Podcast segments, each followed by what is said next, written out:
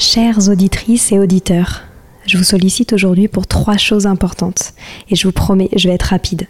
La première, j'ai lancé un sondage pour mieux vous connaître et faire évoluer mon travail. Si vous avez 5 minutes, cela m'aiderait énormément que vous y répondiez. Le lien est en description des derniers épisodes du podcast. Deuxième point, gagner ma vie avec le podcast est un gros challenge en ce moment. Pourtant, vous êtes de plus en plus nombreux ici. Alors si vous avez des contacts d'entreprise ou de fondations dans l'enfance, dans l'éducation, dans l'enseignement, dans la transmission, n'hésitez pas à m'écrire sur Instagram ou sur LinkedIn. Et enfin, si ce n'est pas déjà fait, abonnez-vous au podcast sur votre plateforme d'écoute préférée en cliquant par exemple sur suivre sur Apple Podcast ou s'abonner sur Spotify. Cela m'aide beaucoup à remonter dans les fameux algorithmes des plateformes. En tout cas, je tenais à vous remercier infiniment d'être toujours aussi nombreux à nous écouter. À très bientôt.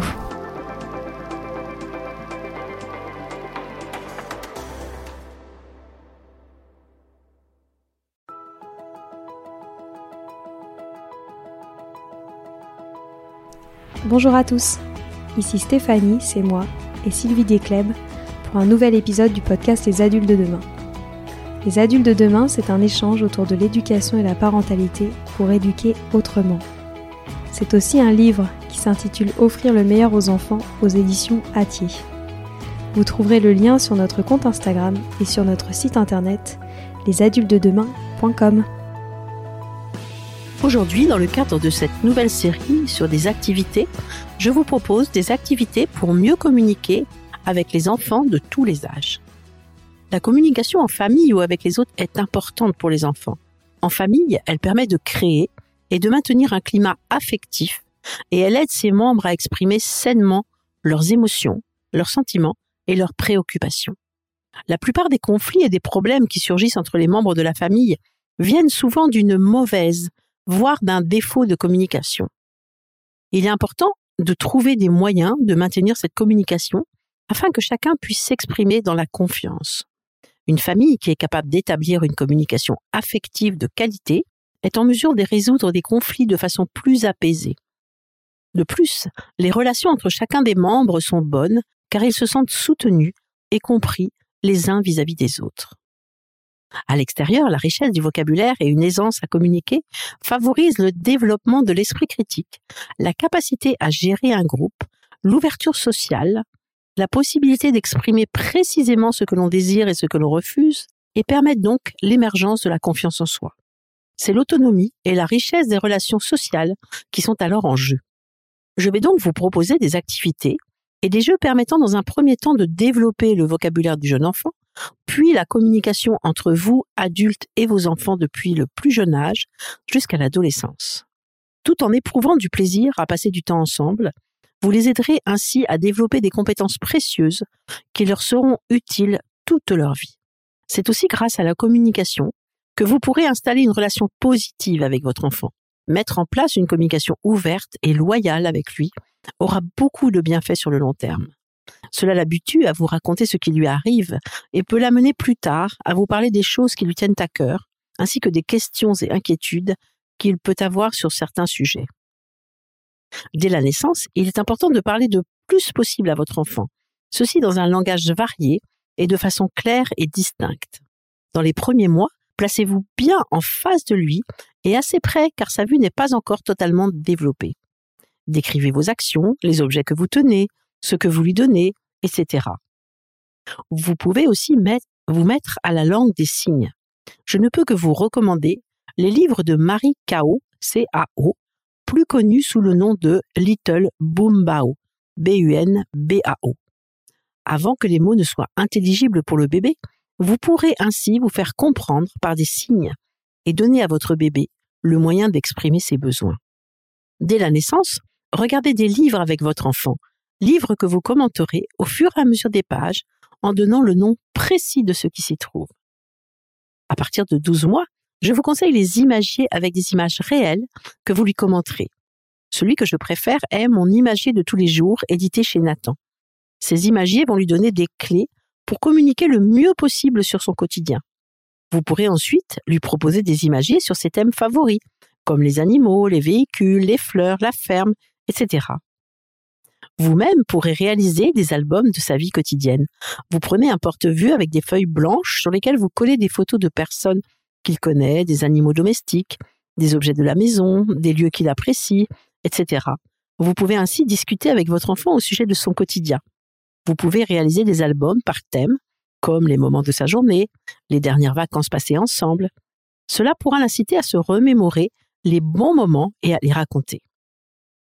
Vous pouvez aussi choisir de réaliser ces albums à l'aide de Photobox, qui propose de vous aider à fabriquer vos propres livres photos. Pour développer le vocabulaire de votre enfant, vous pouvez constituer des collections de paires d'objets, comme par exemple des paires d'animaux. Commencez avec six paires. Vous les disposez dans un petit panier, vous posez sur le sol ou sur une table l'un des éléments de chaque paire en le nommant. Puis vous lui dites ⁇ Cherche le chien ⁇ L'enfant le trouve, vous le donne, vous le posez à côté du premier, et ainsi de suite. À la fin, vous pouvez lui proposer de ranger les paires de la même façon.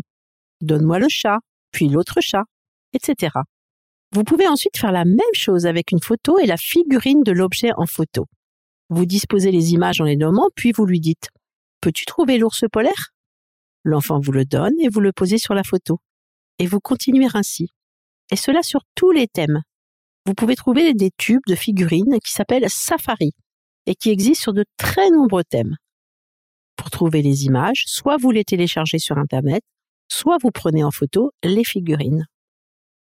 Ce type d'activité peut être poursuivi sur de nombreuses années, tellement le vocabulaire proposé peut être riche et varié. Par exemple, pour les enfants plus âgés, vous pouvez effectuer des mises en paire avec les organes du corps humain, les monuments du monde, les planètes, etc.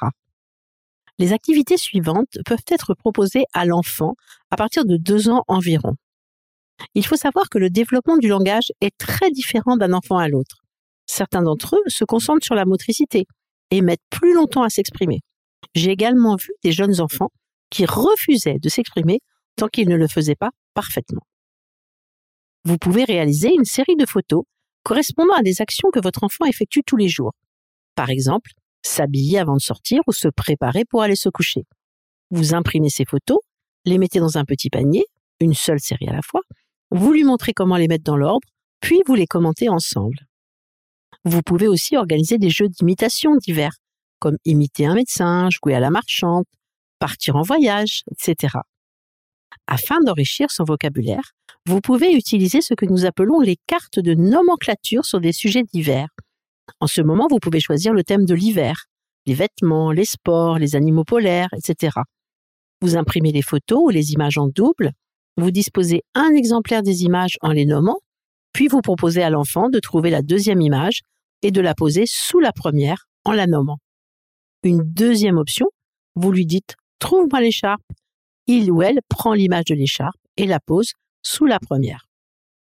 Des activités qui vont aussi beaucoup développer le vocabulaire du jeune enfant sont tous les jeux avec la ferme, les animaux, les bâtiments, les sons des animaux, leurs moyens d'expression, les outils, etc. Avec la maison de poupée, les pièces, les meubles, les objets de la maison, etc. Avec le garage aussi, les différentes parties, les marques de voiture, les éléments de la voiture, les couleurs, les actions, etc. Je vous conseille aussi l'utilisation de marionnettes. Certains enfants trouvent plus facile de parler s'ils le font par le biais d'une marionnette. Réunissez une variété de marionnettes, certaines heureuses, d'autres tristes, d'autres stupides. Demandez à votre enfant d'utiliser la marionnette appropriée pour vous raconter sa journée. On peut aussi utiliser un petit théâtre de guignol et raconter avec des marionnettes des histoires interactives durant lesquelles on fait intervenir l'enfant. Une fois que votre enfant disposera d'un vocabulaire varié, vous aurez aussi envie peut-être qu'il vous raconte sa journée, qu'il vous parle de ses émotions, etc. Pour cela, vous privilégierez un environnement calme, sans la distraction de votre ordinateur ou de votre téléphone portable. Choisissez un moment où vous serez disponible et un lieu où vous pourrez parler sans être dérangé la communication est plus facile si sent que vous êtes attentif. Limitez donc les doubles tâches, comme préparer le repas pendant que votre enfant vous parle. Il doit sentir qu'il a toute votre attention. Ne l'interrompez pas et, laissez-le aller jusqu'au bout de son propos. Choisissez également un moment où votre enfant est disponible pour parler avec vous. Il risque de refuser s'il est absorbé dans un jeu. L'heure du repas et la routine du soir sont souvent de bons moments pour être attentif et pour discuter. Avec mes enfants, je me souviens d'un moment opportun lorsque je faisais des trajets en voiture, seule à seule, pour les accompagner à une activité sportive ou artistique après l'école. Sans le côté un peu solennel du face-à-face, les conversations étaient plus faciles, y compris lorsqu'ils étaient adolescents. Parlez-lui de votre propre journée, car cela peut l'encourager à raconter la sienne. Votre enfant aura davantage envie de parler quand le sujet l'intéresse. Inspirez-vous donc de ses sujets préférés pour trouver des idées de conversation. Cela lui montre aussi que ses opinions et ses goûts sont importants pour vous. Quel est son groupe de musique préféré, son sport favori, son jeu vidéo fétiche, le nom ou les qualités de ses amis? Instaurez dès le plus jeune âge des moments d'échange entre adultes et enfants. Plus les habitudes se prennent tôt, plus elles sont faciles à conserver. Le temps du dîner est par exemple un excellent moment. Chacun votre tour, vous partagez avec les membres de la famille quelque chose que vous avez aimé dans votre journée et quelque chose que vous n'avez pas aimé. Après une journée de visite, chacun peut dire ce qu'il a préféré. Idem, après une semaine de vacances, chacun peut raconter quel a été son moment préféré, son lieu préféré, l'activité préférée. Dans nos écoles Montessori Athéna, j'ai instauré le moment des nouvelles. Le matin, au moment du regroupement, les enfants ont la possibilité d'exprimer chacun leur tour ce qui est ou a été important pour eux. Cela peut être une activité, une expérience, une visite, une invitation, un événement, un nouveau vêtement, ce qu'ils veulent. Et les autres enfants écoutent. L'adulte peut aussi écrire cette nouvelle et la relire ensuite à haute voix devant le groupe. Le jeune enfant prend ainsi conscience que ce qui se dit peut s'écrire et se relire. À la maison, vous pouvez faire le même genre d'activité.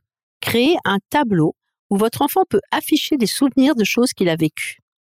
Les enfants en âge scolaire peuvent décrire un événement passionnant ou intéressant survenu pendant la journée. Ils peuvent ensuite en écrire le récit. Pour les plus jeunes, vous pouvez vous-même écrire cette histoire. Affichez-les ensuite sur le tableau afin qu'ils puissent revenir lire ce qui leur est arrivé. Vous pouvez aussi leur faire raconter des histoires, découper des photos dans un magazine et placez-les dans une boîte. Tour à tour, vous piochez une photo et vous décrivez ce qui se passe sur l'image. Les enfants plus âgés peuvent essayer de créer des histoires plus élaborées.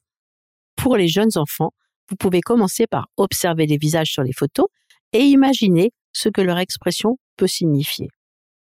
Avec des images de magazine, racontez une histoire courte que vous laissez en suspens afin que votre enfant puisse en créer la suite et la fin. Vous pouvez également utiliser les livres de votre enfant. Stoppez l'histoire quelques pages avant la fin en lui demandant comment il imagine cette fin. Vous pouvez aussi constituer une boîte à images. Vous collez des images tout autour d'une boîte à chaussures, par exemple.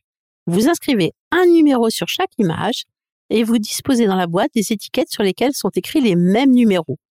Demandez à votre enfant de piocher un numéro dans la boîte, puis de décrire l'image correspondante avec le plus de détails possible.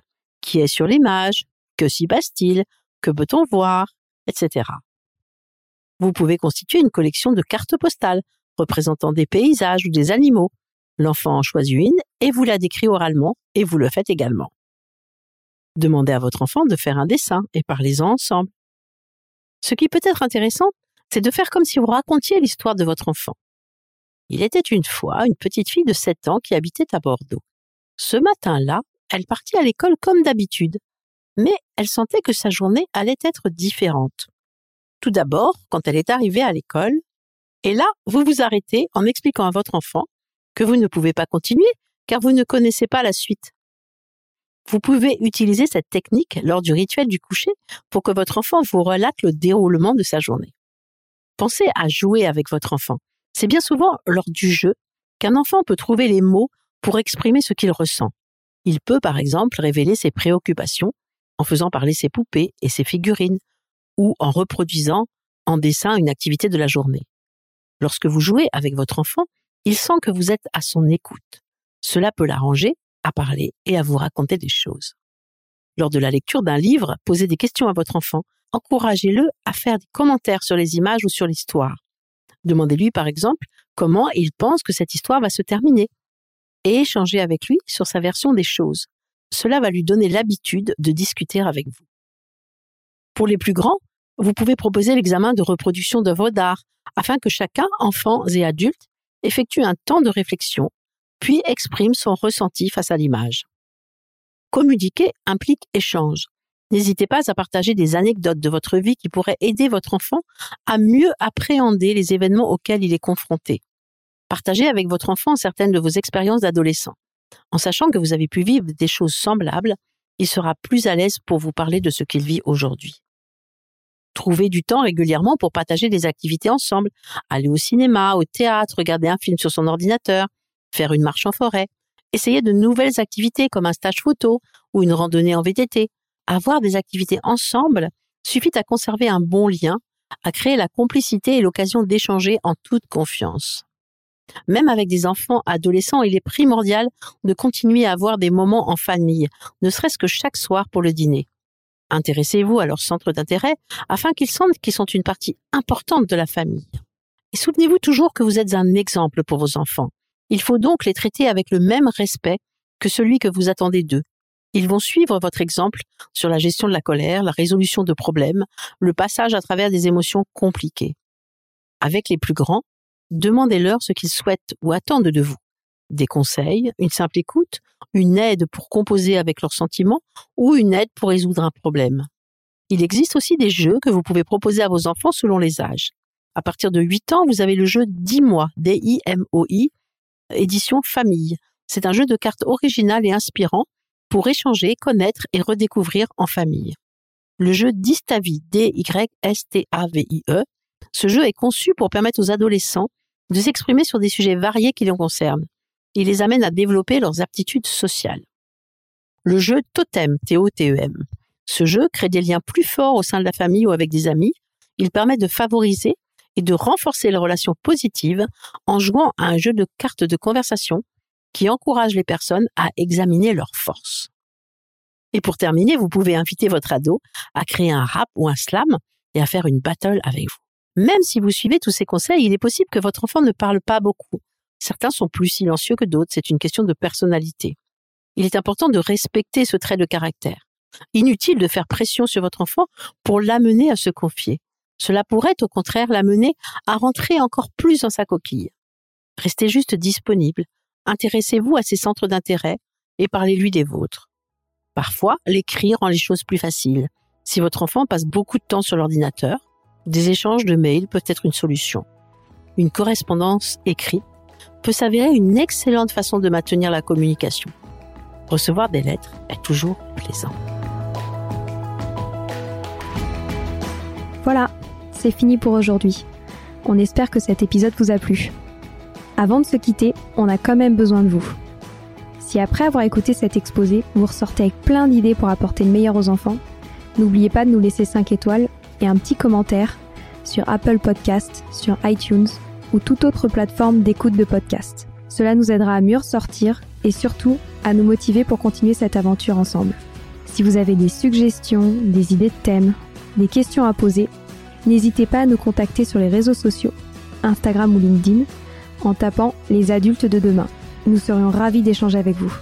Si vous souhaitez en savoir davantage sur Sylvie, je vous invite vraiment à aller voir son blog sylvidesclep.com ou à la suivre sur Instagram en allant sur son profil sylvidesc, D-E-S-C, Montessori. Enfin, si vous souhaitez en savoir plus sur le calendrier des prochaines formations Montessori, rendez-vous sur www.apprendre-montessori.fr. On a hâte de vous retrouver vite et à très bientôt sur les adultes de demain.